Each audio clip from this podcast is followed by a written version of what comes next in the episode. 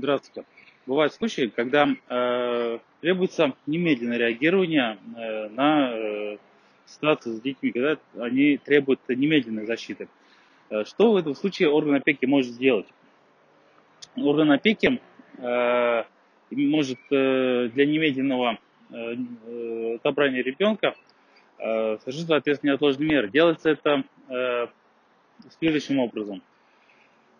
Орган опеки э, изымает ребенка, э, для этого выносится акт органа местного самоуправления, э, вернее, э, акт э, органа, который э, отвечает за э, ведение, за надзором, за, за детством.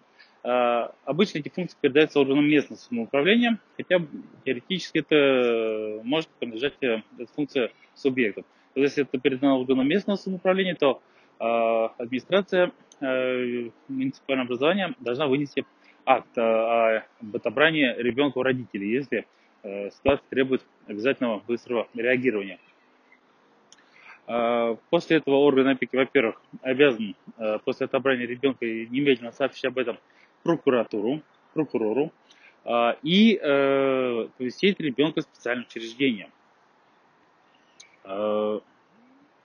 Э, после этого в течение 7 дней орган опеки обязан обратиться в суд э, с иском либо об ограничении, либо лишении родительских прав родителей.